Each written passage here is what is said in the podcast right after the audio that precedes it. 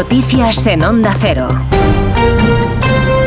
Buenas noches. Los bomberos continúan trabajando en el edificio del barrio del Campanar de Valencia que ardió completamente este pasado jueves en un incendio que ha dejado nueve víctimas mortales, en cuyo recuerdo se va a guardar este mediodía un minuto de silencio en la plaza del Ayuntamiento de Valencia.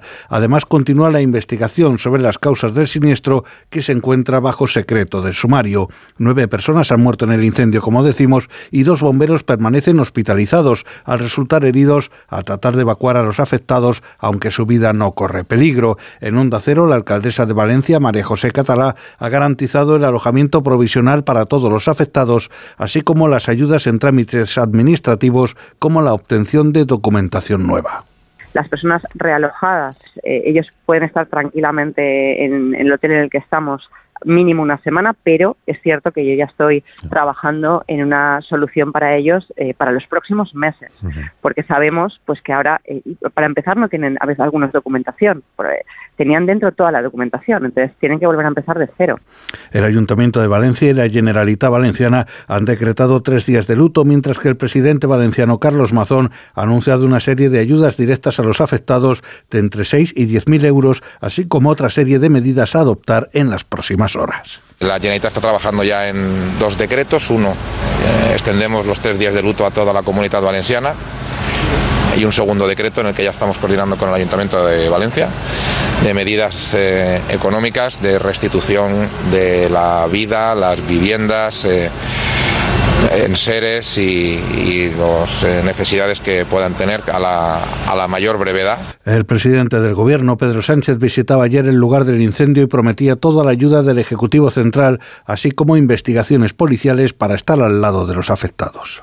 Nosotros estamos aquí para proveer de todas las ayudas, de todo tipo de, servicios eh, a las dos administraciones, al ayuntamiento y a la comunidad, para, para poder responder a lo urgente y posteriormente, evidente, evidentemente, clarificar qué es lo que ha sucedido y poder ayudar a eh, sobreponerse a los familiares de esta, de esta terrible tragedia. El exministro y diputado socialista José Luis Ábalos está pensando en dimitir tras el escándalo desatado por el llamado caso Coldo y el cobro ilegal de comisiones por mascarillas durante la pandemia por su mano derecha Coldo García. En una entrevista en el diario El País, el exministro señala que le están pidiendo la dimisión por algo en lo que no figura y añade que lo va a pensar con el partido y no va a tomar la decisión solo. Sobre este caso se ha pronunciado la vicepresidenta primera, María Jesús Montero, en estos términos. Parece, ¿no? Insisto en que el sumario no lo conocemos, pero parece que no hay ningún tipo de reproche eh, penal o de delito al señor Ávalo y por tanto le corresponde a él tomar cualquier decisión en este sentido. Yo sé lo que yo haría. La Comisión Nacional de los Mercados y la Competencia ha impuesto una multa preliminar al grupo turístico Booking Holding por ciertas prácticas que podrían tener efectos adversos para hoteles españoles. Patricia Gijón. La sanción definitiva que se anunciará en julio podría ser incluso mayor. De momento, la Comisión Nacional de los Mercados y Competencia propone una multa de 486 millones de euros a Booking por las restricciones del precio que la plataforma impone a los hoteles españoles.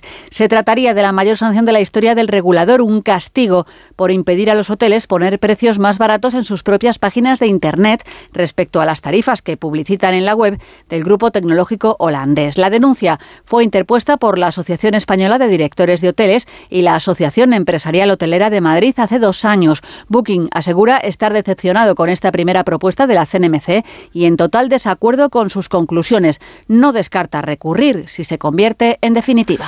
Y cuando se cumplen dos años de la invasión rusa de Ucrania, Amnistía Internacional ha exigido que todos los responsables de crímenes contra el derecho internacional cometidos en Ucrania comparezcan ante la justicia y ha especificado que ello implica que Rusia rinda cuentas de todos los crímenes cometidos desde su intervención militar en 2014 cuando invadió Crimea. Es todo, más noticias dentro de una hora y en ondacero.es. Síguenos por internet en ondacero.es.